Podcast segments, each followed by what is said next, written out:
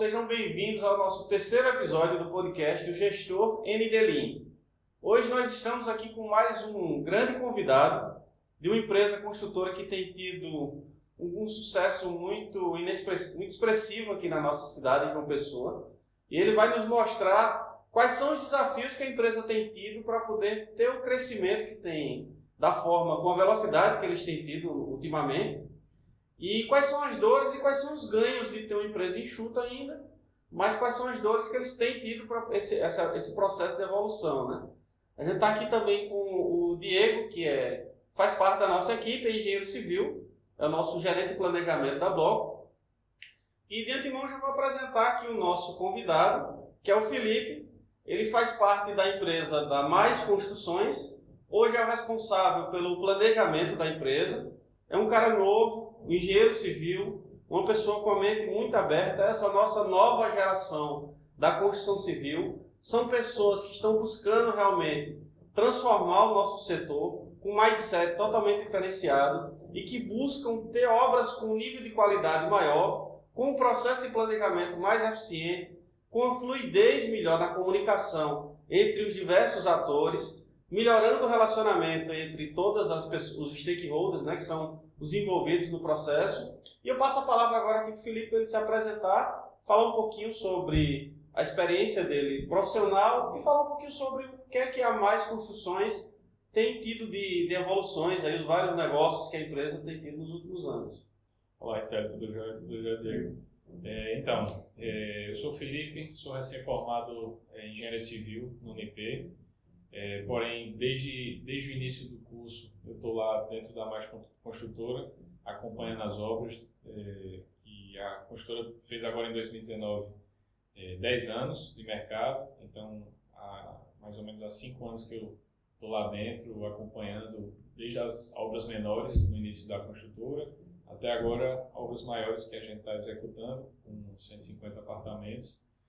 É, e a construtora ela começou é, construindo eh, obras bem menores, sempre residenciais. Come eh, começamos com casas e fomos escalando a quantidade de unidades habitacionais e verticalizando cada vez mais, sempre pensando naquela no, no, no programa Minha Casa Minha Vida, né? nesse padrão de, de o foco de vocês sempre foi o programa Minha Casa Minha Vida, né? imóveis para uma faixa de renda que se encaixasse nesse, nesse programa. Exatamente. A gente também sempre teve mais atuante na zona sul da cidade. Ali começamos por Valentina, por Geisel, e aí depois a gente já veio puxando um pouco mais para praia, vamos dizer assim, que hoje a gente está ali pelos bancários, né? já é uma região mais próxima da, da praia, dos outros bairros da cidade de João Pessoa. E sempre tivemos essa, essa ideia de sempre avançar. Então, à medida que nós podíamos entregar um prédio e já começar um outro maior, a gente tendo disponibilidade de área, tendo disponibilidade de mercado, sempre fazendo essas análises e, e vendo onde é que a gente poderia entrar. Então, vocês sempre tentaram buscar o resultado que dava nesse empreendimento aqui, reinvestindo aquele valor nos outros empreendimentos Sim. e fazendo com que a empresa ela fosse conseguindo ter uma uma escala de crescimento, uma velocidade, da forma que vocês têm conseguido, né? Correto. É sempre fazer uma obra já pensando na próxima. Certo. E um, um, fator que eu vejo que foi muito importante na, na evolução da empresa de vocês foi vocês uhum. terem uhum. é, feito a certificação da qualidade, né, o PBQPH, Sim. e também tirado o GERIC, que é o Gerenciamento de Risco de Crédito da Caixa, uhum. que a união desses dois fatores acabou possibilitando vocês terem é, financiamento da produção da Caixa, né? Então hoje vocês são um dos grandes parceiros da Caixa Econômica aqui na Paraíba. Sim. E com isso vocês conseguiram executar as obras já com a parte do valor necessário para investimento no empreendimento uhum. já sendo recebido por medições mensais. Né? Então isso aí acho que tem, tem dado para vocês um, um, fluxo um fluxo de caixa bem interessante, né? Então, reduz muito a necessidade de disposição de caixa. Sim, com certeza. E um dos grandes, uma das grandes vantagens que o, o próprio PBQPH traz é que a estrutura da empresa ela fica bastante mais organizada. Né? A gente sempre tem aquele o, controle da qualidade ele exige que a gente é, documente todos os processos que são envolvidos, principalmente em obra. Nós agora é, fomos é, passamos pela manutenção do nível B e agora nesse ano 2020 vamos fazer a certificação nível A, que também vai aumentar o número de processos que serão controlados, o número de serviços e de insumos também.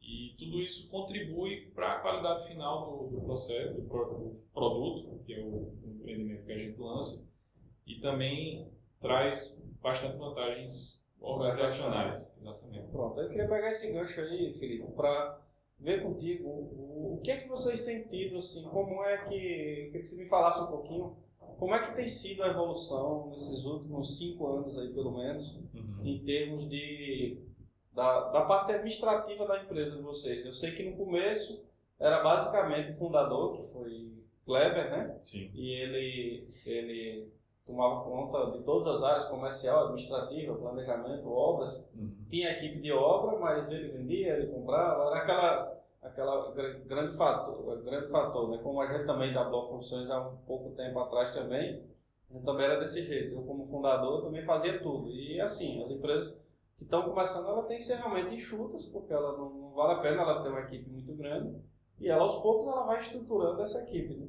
Aí eu queria que tu falasse como é que foi esse processo de transição do fundador Kleber, dele sair da, daquela, daquele modelo que ele era sozinho, quando tinha as obras pequenas, e quando foi aumentando essas obras, a estrutura ela deve ter ido aumentando aos poucos também, né? Não Sim. foi uma coisa que vocês têm uma estrutura já muito boa hoje, mas isso não foi feito do dia para a noite. Né? Não, com certeza. É, tudo vai de acordo com a demanda. Né? Inicialmente, os empreendimentos eles eram bem menores, eram obras com uma duração bem menor, e até também a, a quantidade de, de, apartamentos que a gente tinha disponibilidade naquele período também era menor, então era mais fácil, vamos dizer assim. Além de mais fácil, era mais possível por questão de tempo também é, controlar tudo isso. Então, o Kleber tinha é, condições de, de, de, assumir todas essas pontas. Mas aí, à medida que nós fomos crescendo, o tamanho do empreendimento foi aumentando, a relação com corretores e clientes teve que ser também aprimorada, ele precisou se, cada vez mais se dedicar especificamente em alguns setores. Então, realmente, ele precisou expandir a, a, os recursos humanos, de fato, para poder cada um ficar responsável por um setor e ele ficar só ali é, controlando, fazendo um ajuste fino, é, dando alguma, algumas dicas, alguns. E qual foi o primeiro setor que assim, qual foi a primeira atribuição administrativa, sem ser de obra, que ele começou a delegar? Foi a parte financeira ou foi de suprimento? Ele começou dando uma aprimorada no comercial.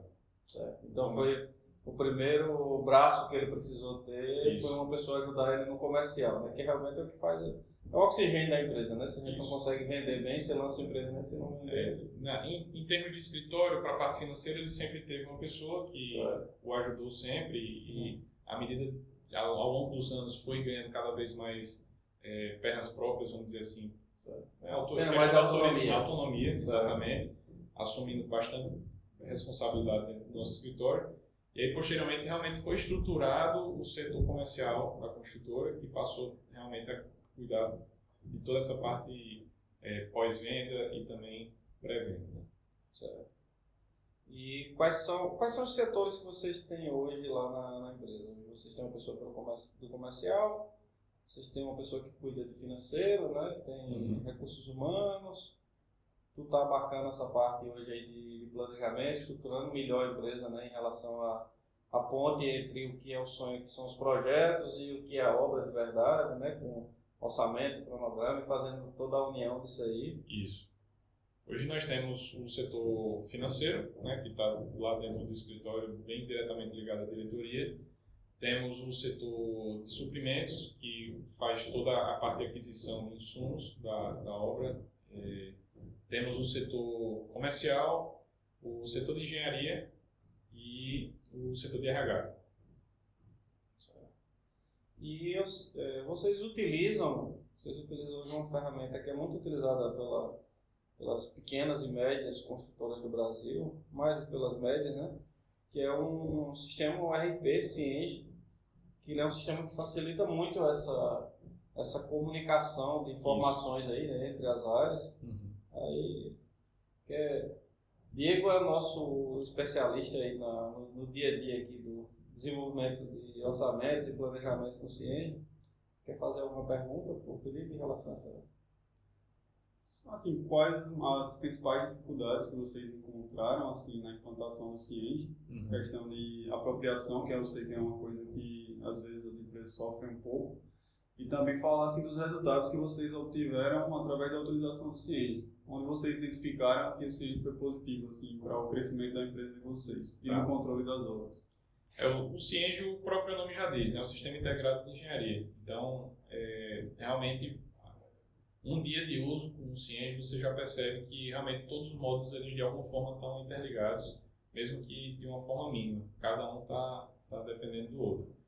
E a gente foi bem vagaroso o nosso processo de implementação do Cienge, porque toda mudança ela tem uma certa inércia, né? bem complicado a gente implementar. Então, é, não foi algo realmente assim de cara que foi implementado. Então, aos poucos a gente foi se acostumando de início foi mais a parte financeira, né? O, ele tem um controle bastante robusto da parte financeira, geração de títulos, é, pagamentos. Tanto contas a receber como contas a pagar. Contas a receber e a pagar, exatamente.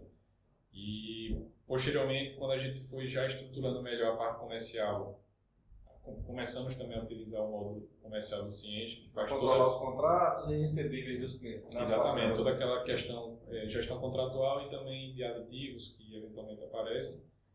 E por fim veio a parte de engenharia do Cienge, que com a estruturação do, do setor de engenharia da gente, nós passamos a utilizar tanto ele como também o de suprimentos, tá? que é outro setor extremamente importante. Né? A obra a gente sabe que envolve bastante compra, bastante aquisição de diversos inúmeros milhares de insumos. insumos, muitas vezes mínimos, pequenos, que a gente pra, se perde muito facilmente numa obra. Então, essa parte, tanto de suprimentos como de engenharia, controla muito bem a, o gerenciamento desses insumos e também do processo de compras.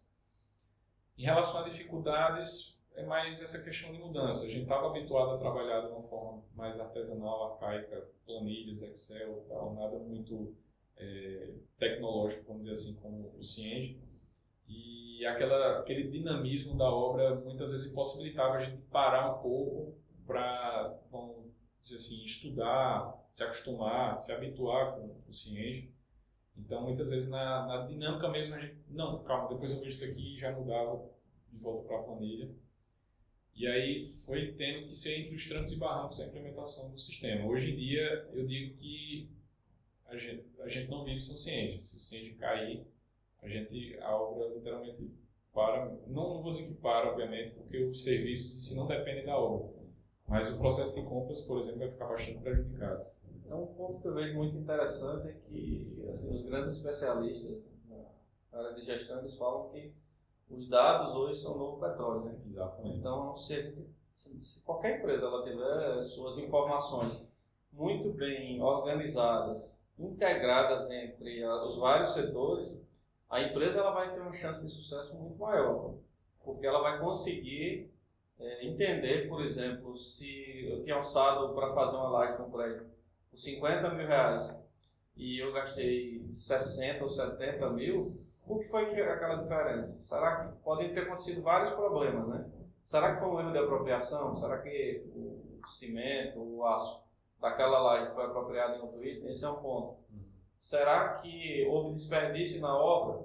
Será que o quantitativo no projeto foi errado? Será que o projeto mudou durante a obra? Isso. Será que houve, só será que houve algum roubo na obra, que é uma coisa bem mais grave? Uhum. Algumas vezes a gente consegue detectar até isso aí, né? Exatamente. O CIENG ele tem, ele dispõe de diversos tipos de relatório que a gente pode gerar. Em todos os, os existem relatórios específicos de cada função que o CIENG tem. Então, assim, qualquer tipo de informação que você procure, se estiver precisando, você vai encontrar num desses relatórios. E eles também, alguns relatórios são configuráveis para você gerar, gerá-los à medida que você precisa.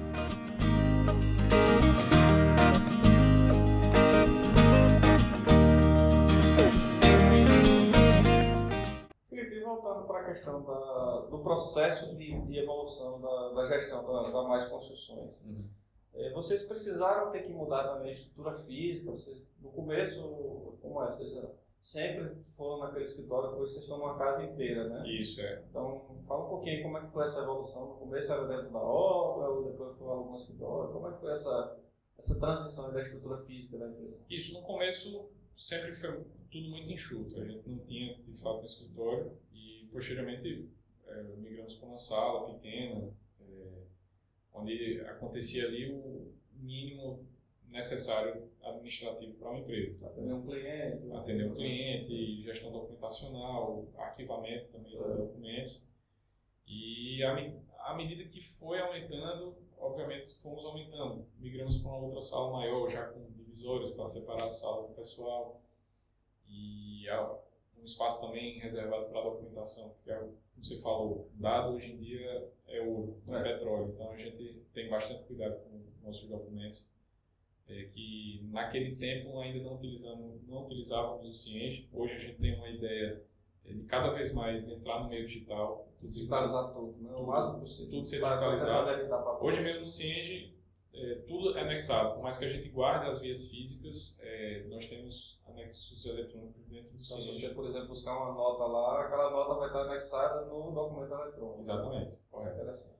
Então, é, nós sempre olhamos de acordo com a demanda. Né? À medida que a demanda vai crescendo, a gente sente que a, a nossa estrutura e o nosso o recurso humano mesmo vai ficando cada vez mais apertado. E à medida que a gente vê que não tem como mais, que a gente realmente precisa dar um próximo passo para crescer um pouco mais, aí sim a gente começa a pensar num, num, numa mudança de escritório, por exemplo. Hoje realmente a gente está numa casa inteira e temos vários setores. No escritório mesmo a gente fica com a, uma parte dos suprimentos, que é a, a compradora, o almoxarifado fica em obra. obra né? Isso e temos financeiro, diretoria, é, suprimentos e também o RH. Então, isso. E vocês acabam usando a casa ainda até como estoque de alguns, alguns materiais mais caros, né? Exatamente. Temos um depósito, um almoxarifado, né? um, um, espaço mais reservado lá onde a gente pode armazenar itens que sejam mais onerosos, como peças de fio, por exemplo. Tem um valor mais agregado para evitar que esteja na obra e evite um roubo. Né? Exatamente. E às vezes até perda também. Acontece muito em vários depósitos diversos itens, às vezes a pessoa até esquece que tem, justamente pelo dinamismo da obra, isso acontece muito. A gente precisa de um determinado insumo, tem na obra, mas acontece que o almoxarifado não vai lá conferir se realmente a gente já tem. É uma falha, porque o CIES também tem um controle do estoque, e à medida que ele vai abrir um, uma solicitação de compra, já, é, já mostra Ele deveria estar olhando se no, no estoque do CIES tem aquele item ou não. Correto o Senge nos auxilia nisso. E é, hoje em dia o nosso escritório também não, não só está lá na, no próprio escritório administrativo, a obra também tem seu próprio escritório. Como a gente está agora com o setor de engenharia, é, é, faz muito mais sentido esse setor estar tá lá localizado dentro da obra. Acaba existindo a administração central, né? Sim. Tem todas as, as verticais lá, cada uma das áreas.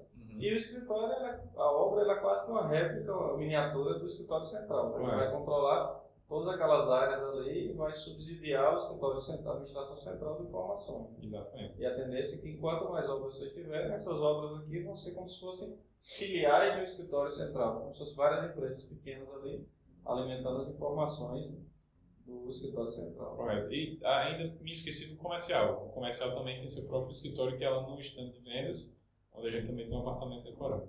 Certo.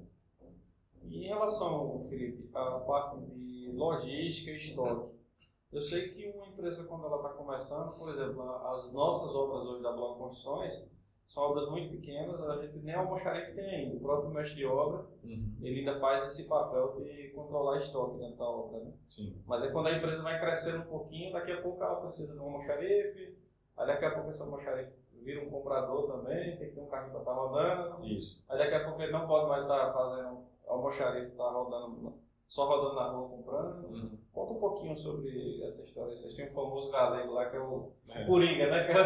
Conta a história do cara aí. É uma peça-chave. Ele é. começou conosco é, já como motorista e comprador, né? É. A gente fazia as demandas para ele e o pessoal, a gente elaborava uma, uma lista de, de insumos e ele ia atrás de, de resolver isso aí. Como ele cara muito comunicativo, gente boa, gente fina, sempre fez muita amizade, então ele já conhecia grande parte dos fornecedores, tinha muita boa relação com vendedores também. Então ele fazia toda essa parte, tanto de aquisição como de, de transporte, de alguns casos, não fosse o caso de ser fretado né, o insumo, e fazia o controle dentro de obra também junto com o mestre de obra. Isso no começo, né? Isso no começo. E aí, isso foi até o Home Club, não é isso? Não, foi até acho que o Porto, Porto Imperial 1. No Home acho que foi onde teve a transição. Né? O Home teve a transição, já, já entrou uma xarifada, até certo. por conta também do PBQPH, que certo. tem aquele controle dos insumos controlados, e aí é. Então, que tem um controle mais apurado. Né? Apurado, tem que ter uma pessoa específica para isso, senão não, senão não é feito da forma correta. E a gente sabe que é esses insumos controlados eles geram não conformidades graves, né, caso eles não estejam de acordo com. E hoje no, no Luxor, que é depois do Home, né, ele já está em tempo integral, só compra, ele já não, mais, não, não auxilia mais em nada em termos de controle de estoque hoje na, na obra. Né. Exatamente. Ele é uma pessoa, vamos dizer assim, é um braço dos suprimentos de forma externa, né? Está sempre na rua, Correto. fazendo compras ou indo buscar algum material que o setor de suprimentos comprou para poder agilizar o processo de, de entrega. Sim, né? correto. O, o, controle de insumos também faz parte da atividade dele, porque como ele está diretamente ligado a, a, a, esses produtos, então assim, ele sabe o que tem, ele sabe onde tem, onde ele deixou, onde está, entendeu? Então, é meio que... Então, ele hoje está atuando quase como, vamos dizer assim, um comprador externo mais um gestor de logística. O é. pessoal do escritório está fazendo compra e ele cuida tanto de. Ele entende né, o, que é, o que é que tem em cada canto, Exato. como faz as compras externas. Né? Exato, mas a prioridade mesmo é, é justamente fazer o transporte, a logística. A tendência vai ser quando vocês crescerem um pouco mais aí, que vocês tenham talvez um cara que faça parte da equipe, vamos dizer assim, administrativa que esteja dentro do escritório, que cuide de logística, né, que entenda que, onde é que está cada coisa, que fique determinando como é que vai ser essa a distribuição dos materiais Sim. e vão ter vários compradores na rua. Né? Sim. É. Essa é a tendência quando a empresa começar. Quem faz esse, o, o controle de estoque, na verdade, é uma almoxarifado. Certo. E a compradora do, do setor de suprimentos, ela faz o, o disparo para onde o galego vai buscar aquele material, se realmente for necessário. Porque a gente, hoje em dia, devido ao planejamento, a gente já procura comprar uma, adquirir uma quantidade grande, tanto para facilitar no poder de barganha, né? E, e viabilizar também o frete evitar de entrega. Compra, e evitar compra pequena todo Também, dia. claro. Isso. E me diz uma coisa também, é, como é que foi essa questão da, da transição, o que é que você vê assim da transição do, na, na cabeça do fundador da empresa, do, do Kleber lá, para ele ter saído de ele tomar todas as decisões sozinho e ele conseguir aos poucos e delegando isso aí, você acha que é, é uma coisa fácil, é uma coisa que ah, é rapidinho, a pessoa consegue fazer essa transição rápido? Ou o que é que você tem percebido de, de mudança nessa, nessa parte de de delegar, de entender a lógica da, de uma estrutura, de um organograma, de como é que tem o fluxo de informação entre, entre as pessoas? É, é algo bastante complicado. Né? É, pra, isso é para qualquer empresário, obviamente. É, uma responsabilidade muito grande você gerir uma empresa, não só é, por conta de, de, das obrigações financeiras que você tem, tanto pessoais como da própria pessoa jurídica. E você tem, tem muitas famílias dependendo de você. Né? Exatamente. E fora isso ainda tem a, os clientes que muitas vezes é, depositam sonhos de uma vida inteira nas mãos da gente. Né? É, tem diversos clientes nossos estão adquirindo a primeira, a primeira casa própria, o primeiro apartamento. Que provavelmente vai ser a única da vida. Né? Que muitas vezes serão possivelmente a, a, o único treinamento da vida. Então, é uma responsabilidade muito grande. É, o Web é uma pessoa que está é, é, muito ligado, então não, é difícil ele se desligar de todos os setores. E foi um desafio muito grande, pessoal mesmo, para ele conseguir delegar é, os setores. Né? Ainda hoje, ele ainda sofre com isso, tem dificuldade de deixar realmente a responsabilidade vamos dizer assim, 95%, eu acredito que não, não é possível, não tem como. Deixa, claro. Mas ele ainda sofre um pouco com isso sim. E é, é bastante necessário, porque a empresa ela precisa andar com as pernas próprias e ele está ali realmente como um gestor, como um, um empreendedor que vai estar tá dando os ajustes finos de acordo com a experiência que ele tem. Imagina, não, não é fácil para quem estava com, com, todo o processo na mão, né? Você começa a solta com uma pessoa e você fica sempre naquela dúvida. Uhum. Será que essa pessoa vai fazer do jeito que eu fazer? Claro que nunca ela vai fazer do jeito que aquela. Cada ser humano é diferente. Ela vai fazer um pouquinho diferente, com uma pitada de. Vai errar uma, de uma forma diferente do que você errava, mas também vai fazer os acertos. E é um processo assim que não é simples essa questão da transição de que quem estiver escutando a gente agora aqui, tiver com sua pequena empresa e for uma construtora que está começando, você está sozinho, você vai ver que a dor para quando. Se você dividir aquela sua responsabilidade com duas pessoas, você coordenar aquelas duas já não é fácil. É.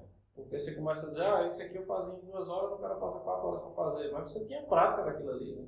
Então, o relacionamento, por exemplo, com o cliente, numa venda, não é fácil. Você está acostumado, você já tem traquejo, você aprendeu quase que na unha, né? Porque era que é empresário pequenininho, ele aprende no sangue, no peito e na raça, né? Ele aprendeu ali no... Então, ele para o funcionário que ele está entrando para fazer uma gestão de alguma das áreas, ele vai sofrer muito porque ele vai pensar assim, sempre ele vai pensar que é muita coisa para fazer, né? O cara que, era, que criou a empresa, que fazia tudo sozinho, eu passei por um processo desse aí, numa época da nossa empresa, que eu achei engraçado, que eu sempre tive uma lista de todas as atividades que eu precisava fazer em cada uma dessas áreas, uhum. e teve uma vez que a gente contratou, a gente estava com, teve uma, teve uma expandida um pouco maior na, na blog, e aí eu precisei contratar algumas pessoas e passei três atividades para um grupo de atividades para uma pessoa, para outro, outro para outra. Uhum. Quando eu peguei uma das pessoas aí que, que passei, disse, ó, Tu vai fazer essa lista aqui de 30 itens, você tá louco? Aí você vai fazer esses 100 aqui. Aí a pessoa diz, meu Deus do céu, como é que eu vou fazer isso tudo isso? Tem que agarrar, chutar e tem que... Empresa pequena é assim mesmo, tem que fazer muita coisa. Claro que é totalmente diferente de uma empresa como uma Gafisa, uma Cirela, que tem uma equipe de 200, 300 pessoas. Sim. Mas a gente está falando também de portos totalmente diferentes, né? É como você falou muito bem, o, o certo é a empresa ela ir crescendo as suas estrutura administrativa de uma forma proporcional ao que ela for aumentando a lucratividade, não só faturamento, a lucratividade também, né? Isso. Muita gente às vezes se engana até com isso. Pensar, ah, eu estou aumentando muito o faturamento da minha empresa, eu tenho que aumentar muito a estrutura administrativa. Mas é se você não tiver uma lucratividade boa naquilo ali, é, talvez é até melhor você dar um passo para trás, diminuir um pouquinho o volume de negócios, porque senão você está trabalhando só para só para é, só os outros. Né? Você está trabalhando, resolvendo a dor dos outros, mas não está nunca trazendo resultados para a tua empresa. Né? É, eu acho que, é claro que na vida a gente tem, gente precisa e deve assumir certos riscos para poder justamente dar um passo para frente. É, dar um passo para frente é sair da zona de conforto, né? mas eu acho que a gente tem que ter pelo menos um mínimo de segurança para fazer isso. Então, uma das formas que eu vejo, no caso de, de expandir um, um, a quantidade de, de recursos humanos dentro de um escritório, é você realmente ver que está bem sufocado, algo está tá gargalando realmente, entendeu? Um, uma determinada pessoa está com uma dificuldade de, de, atender aquela demanda, ou o setor por inteiro, e aí sim que você vê que realmente tem que dar um passo para frente.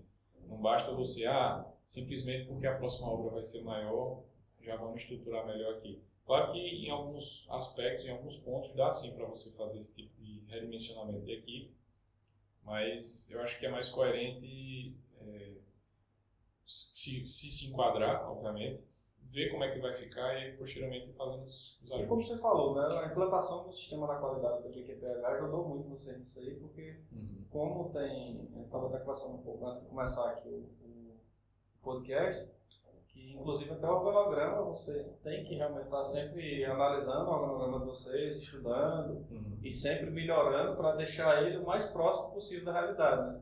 A gente sabe que todo planejamento é uma previsão, é uma ideia, o organograma é um planejamento e na prática ele acaba acontecendo um pouquinho diferente, mas o que a gente tem que tentar buscar é ah, será que esse, esse pouquinho diferente virou muito, então vamos ajustar, criar uma versão nova ou até tentar se enquadrar aquele se realmente achar que aquilo é o ideal.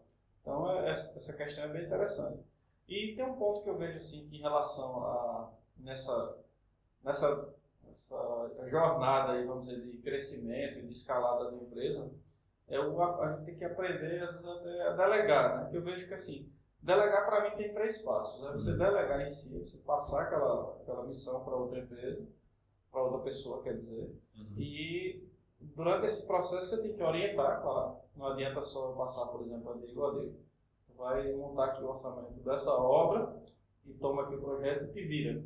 Mas não discutir com ele, eu tenho que orientar quais são os sistemas construtivos, como é que vai ser a EAP, como é que vai ser a estrutura, como é que a gente vai fazer o controle daquilo ali na, na obra. Uhum. Então, ele tem, vai ter que entender tudo isso. E depois delegar, orientar e, por último, controlar. Sim. Quando ele estiver no processo junto da equipe dele, eu tenho que chegar para ele e dizer, Diego, vamos lá, mostra aí como é que está, como é que estão os contativos, quais são os problemas que estão sendo encontrados, então isso é o controlar. É. Então, delegar, é, delegar muita gente pensa que é simplesmente mandar os outros fazer. É, delegar eu posso chegar, por exemplo, para o nosso colega que está ali na cama, o Evandro, ó Evandro, toca o pau aí, faz a edição aí, aí sem dizer nem como.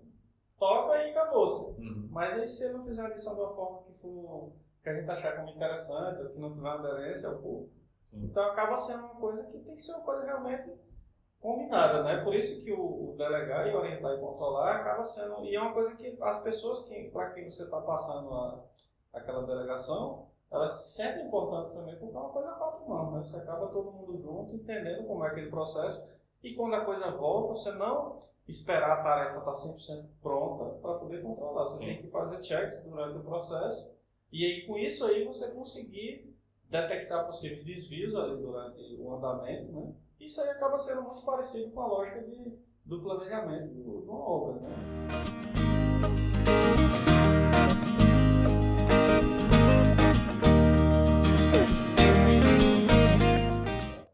E fala um pouquinho, Diego, aqui do, dentro aqui da, da Bloco Construções, o que é que tu tem tido com a equipe que a gente trabalha, como é que, essa, essa questão de delegar aí, fala aqui. Eu no começo também tinha um pouco de dificuldade de delegar, justamente por isso que o Sally falou. Às vezes eu, uma coisa que eu fazia em duas horas, é, para passar para alguém para fazer durante cinco horas, eu ficava agoniado e às vezes até queria fazer. Né? Me dê para cá que eu Queria fazer. Mas assim, hoje a gente tem uma equipe que eu consigo delegar a, a algumas funções, algumas atribuições e sempre falo, olha, qualquer dúvida pare e me pergunte, porque às vezes a, a, a, acaba havendo uma perda de tempo. Às vezes a pessoa tem alguma dúvida, continua fazendo de uma forma que não é para fazer e quando chegar lá na frente tem aquele retrabalho. Então eu sempre uhum. falo pro pessoal quando eu passo e tem que acabar fazendo tudo de novo, né? Tem que acabar fazendo tudo de novo, ou seja, você perdeu tempo duas vezes, né? Sim. Então, assim, hoje a gente procura focar muito nisso. Eu sempre é, costumo marcar videoconferências com o pessoal Sempre que tem alguma dúvida ou alguma coisa para debater, se não der para se reunir pessoalmente, a gente trabalha através de videoconferência. E dessa forma eu acredito que o trabalho tem fluído de forma melhor. Beleza, pessoal. Então acho que é isso aí. Tem, tem mais alguma coisa que você queira acrescentar, Felipe? O que é que vocês têm visto assim de, na área de, de planejamento? Você tem isso tem visto como melhorias para a empresa. É, a gente tem feito uma parceria já há algum tempo né, entre a Mais e a Bloco Construções para desenvolver os orçamentos da empresa.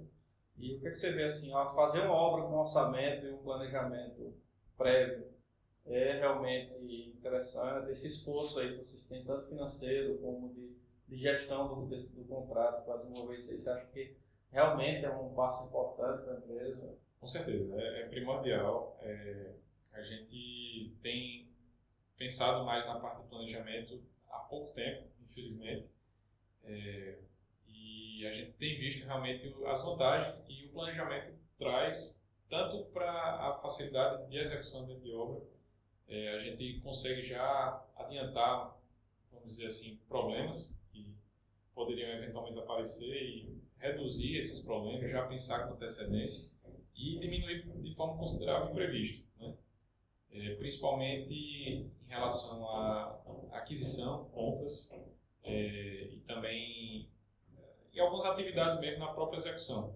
A gente consegue já um planejamento. Consegue programar as contratações das pessoas, saber quando é que aquela atividade tem que acontecer para poder realmente estar cobrando das equipes, né? mostrando o pessoal que, que tem que ser uma relação de, de parceria entre a empresa e os colaboradores, né? que eles Isso. têm que se comprometer também porque, na verdade, o patrão dele não é o dono da construtora, é o cliente que está comprando apartamento. Né? Então, a gente, se a gente sempre conscientizar os nossos colaboradores nas obras que o patrão deles é o, realmente o cliente que está comprando os apartamentos, então ele vai começar. Isso, claro, não é uma coisa fácil também, né? É uma mudança de é. mindset. Uhum. Mas aí que se a gente fosse batendo nessa tecla, explicando para eles que se o empreendimento atrasar a empresa vai pagar multa, ou vai ter prejuízo, ela vai se queimar no mercado.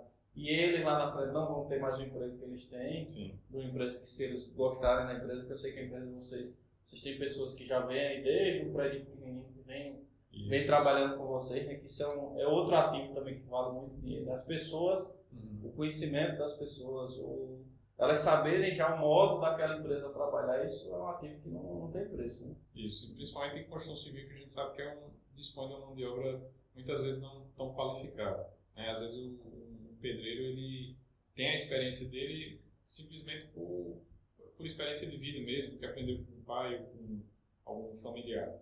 E pou, pouquíssimos dele dispõem de curso realmente profissionalizante, que a gente sabe que tem, mas nem todos fazem, nem todos têm interesse. A gente sofreu para um dos nossos mestres é, fazer um, um, curso que iria, de fato, é, acrescentar o conhecimento dele. Claro que ele já tinha bastante experiência, mas tinha experiência de obra, mas ele precisava um pouquinho de experiência teórica. Isso, e, nada custa. Tá entendendo? Acho que conhecimento é válido em qualquer ocasião. Se 5% do que ele aprendeu agregou para ele, já foi muito. Exato. E por mais que você já saiba de um determinado assunto, você estudar novamente, aprender novamente, ou até é... A troca de experiência com os outros colegas ali no curso. Exato. Né? Conversa uma coisa com o outro. Ele, ele ajuda, alguns outros ajudam ele em algum aspecto. Exato. Acaba gerando... De todas as direções, o conhecimento é válido. Então, assim, mesmo assim, a gente custeando isso, a gente dispondo de, de, de todas as ferramentas e recursos que ele precisaria para fazer esse curso, mesmo assim, foi bastante difícil. Então, passar esse mindset, como você falou, para a nossa equipe é bem difícil. A gente pega nessa tecla. É, da questão da, da, política da qualidade da empresa, que é sempre frisar a questão da melhoria, a questão da qualidade, sustentabilidade e é, satisfação dos clientes. E eu acredito que eles já estejam bem martelados em relação a isso, mas realmente é, é difícil. É, mas é uma coisa que, como vocês têm conseguido segurar a mão de obra de vocês, né, diminuir o absenteísmo, o, Sim, o giro dos. Está entrando muita gente nova e saindo os antigos, aí, então vocês vão aquela cultura que vocês fizeram numa obra, aquilo plantou uma sementinha na cabeça do cara, na outra já melhorou um pouquinho, na outra vai melhorando. Isso vai é evolução contínua, né? Exato. Felipe, me fala um pouquinho sobre, eu sei que vocês estão, o empreendimento que vocês estão fazendo agora, o Luxo, é um empreendimento assim que, em termos de, do sistema construtivo, é um pouquinho diferenciado em relação ao que o mercado tem feito, né? Uhum. Porque é uma obra de alvenaria estrutural, mas a gente está muito acostumado a ver aquelas obras que são no máximo caixão, né? que são no máximo aquela que é terra e TR mais 3, né? Tem um caixãozinho. Sim. E o prédio de vocês lá, ele tem, tem TR mais 6, não é isso? Isso, TR mais, mais, mais 7 pavimentos. TR mais 7, pronto. Então são 8 andares. Uhum. Uma das torres é totalmente alvenaria estrutural, nem lá de transição tem, né? Ela está tá apoiada no chão. Correto. E são TR mais 7. Isso. Então fala um pouquinho dos diferenciais, bloco, em termos de logística, se só, só guincho foguete está dando resultado? Como é que está a parte de transportes? É, atualmente a obra, ela, falando é, inicialmente do, do, que é a obra, é, como o Vicente falou, são duas torres, é, uma delas apoiada no solo, outra é tem um pavimento pilotis, uma laje de transição. Uma laje de transição e a torre vai estar apoiada em cima dessa laje, é, que é uma laje protendida, bem robusta. E a torre, ela, justamente por ter um, uma verticalização maior, ela conta com um bloco estrutural de 11 MPa, que ela, as paredes são maciças. O septo dele é fechado. O septo é fechado, tem só um septo central. E é uma obra que requer um rigor maior de engenharia de, de execução, um nível, é, a espessura das juntas de, de argamassa. E a gente tem sempre feito esse controle cobrando aos funcionários, muitas vezes isso é difícil, mas tem que ser feito porque isso, isso influi diretamente no desempenho da estrutura, né, da, da Segurança, né? É brincadeira. Exatamente. E a gente tem feito os testes com os blocos, é, estudos, já também pensando... E os blocos têm passado, têm dado a resistência de 11 e acima? Sim, de 11 acima, tanto bloco como prisma e também parede. Certo. Vocês têm saído das três coisas, né? Bloco, isso. prisma e paredinha. Correto. E aí todo, toda essa, essas informações são passadas por calculista que a gente e vai sempre validando que está de acordo validando. com as premissas de cálculo da estrutura, né? Isso. E em termos da, da, da logística do, do canteiro, tem, mudou alguma coisa em relação ao prédio mais baixo para esse prédio agora mais alto? Com certeza. A, a, o, o, número de, de blocos dentro da obra aumentou consideravelmente. Isso foi o que mais impactou, porque é, a gente tem uma ideia de sempre aumentar a quantidade de unidades entregues no mesmo período de tempo. Então a gente. A obra continuou sendo dois anos, a obra continuou sendo né? dois anos, só que praticamente com o dobro de unidades. Então, a outra tinha sido 80, agora é 140. Isso, 150 na verdade. Então, assim, aumenta o número de pessoas dentro da obra, aumenta a demanda de insumos. Então, a gente tem um número enorme de, de blocos dentro da obra e a gente tem que dispor bem organizado para tanto os próximos carregamentos chegarem, como também para quando for o dia da concretagem da laje, não atrapalhar a, a logística do, da bomba e dos caminhões betoneiros dentro do canteiro. É... Vocês estão com quantos nichos hoje? Né? Hoje nós estamos com dois, duas mini gruas. Dentro, só em uma torre? Só em uma torre. E até então tem atendido, né? a gente ainda está, até então a gente está naquela, naquela altura mais ou menos que a gente sempre fez, que é o térreo mais, mais 3, a gente está começando a quinta laje agora. Certo. Então, é, até então está atendendo. A gente vai ver como é que vai ficar um pouco mais para frente nos andares. Vocês chegaram a planejar, pensar em algum momento em colocar uma grua externa na edificação? Pra... A gente tem, tem conversa sobre isso, é, mas ainda estamos avaliando se, se vai viabilizar. Mas é porque vocês estão subindo na primeira torre, quando essa torre estiver lá em cima, a alvenaria estrutural vai começar a alvenaria estrutural da segunda. Essa, Exato. essa é a sequência do planejamento. Exato. Mas, se as duas torres tivessem subido em paralelo, vocês teriam que estar com quatro mini gruas. Né? Exato, então, correto. Talvez aí já começasse a, a, a, a, a quantidade de cimento que vocês iam tirar de guincheiros e de pessoas transportando lá embaixo, talvez já viabilizasse um grueiro e uma grua. Exato. A gente está agora executando justamente essa, essa laje protendida que vai apoiar a torre, a primeira torre. Uhum. E o planejamento, no planejamento a gente tá finalizando a alvenaria dessa torre, já vai pegar a equipe e jogar para essa outra. E aí, vamos Então, como não é ainda uma quantidade muito grande de unidades, né? se fosse, por exemplo, 500 unidades em dois anos, aí era é, totalmente aí, impossível fazer exato. uma coisa depois a outra, tinha que realmente subir. Exato. A, gente, a, obra é bem maior em si porque são duas torres, mas a gente está como se fosse executando. Como se fosse duas obras, né? Como claro. se fosse duas obras. Entendeu? E obras de tamanhos que a gente já, já vem executando. Claro que maior a verticalização é maior, mas a oportunidade é o permanece mesmo. É esse, esse tipo de empreendimento, pessoal, que a Mais tem feito, é um sucesso porque são empreendimentos que eles pegam áreas grandes e os prédios eles estão ou apoiados, tem um dos blocos né, que está apoiado no chão, então tem um custo um pouco menor. Tem outro prédio que teve que colocar pilotiza já por causa das vagas, né, porque senão terreno teria crescido bem maior. Correto. O outro empreendimento que eles fizeram, que foi o Home, ele era todo apoiado no chão, porque o terreno cabia, né? não precisava de pilotismo, então Sim. já conseguiu um custo um pouco menor. Essa obra agora, o metro quadrado dela, dessa torre que tem pilotismo, ela já vai ficar um pouco mais cara do que a outra torre. Sim. Né? Então, mas assim, é, é um produto bem interessante, principalmente para essa faixa de renda aí de, de Minha Casa Minha Vida, porque eles conseguem um preço bem interessante para o cliente uhum. e é um produto de qualidade, que tem área de lazer, que tem elevador, que tem, então é um prédio que não deixa nada a desejar e, mas que para a empresa tem um custo baixo, não tão baixo, né, porque o mercado tá, as coisas estão muito caras, mas em relação a um prédio, vamos dizer assim, todo, né, um crédito armado, o custo é, é mais baixo, é muito diferente. E com isso ele consegue repassar para os clientes, e quem acaba ganhando é o cliente que tem um, um empreendimento mais barato e com qualidade, e que é uma relação ganha-ganha, né? Todo mundo acaba ganhando, a obra mais rápida, Sim. o cliente ganha, a construtora tem um resultado bom também, então é uma relação de ganha-ganha. Então, beleza, é isso aí, Felipe. Quer, Diego, quer falar mais algum ponto? Não, assim, só em relação ao, ao planejamento que ele falou que eles estão iniciando, então, é, alguns pontos que eu acho que são chave, como ele falou que o orçamento e planejamento hoje eles estão utilizando bastante. É, na blog a gente costuma fazer é, um planejamento que a gente busca identificar as principais restrições para a execução de cada serviço. Uhum costuma ser a questão do projeto, se está tudo definido em projeto, é, material e mão de obra, que é o que às vezes atrapalha mais, equipamentos e outros processos. Aí, além do orçamento e planejamento, entram dois documentos que a gente considera fundamentais, que são o cronograma de suprimentos e o dimensionamento de equipes. Uhum. Que eu não sei como é que vocês estão trabalhando isso lá, mas que assim são dois itens que são fundamentais para o controle para a execução da obra conforme planejado. Né? Uhum. Só acrescentando.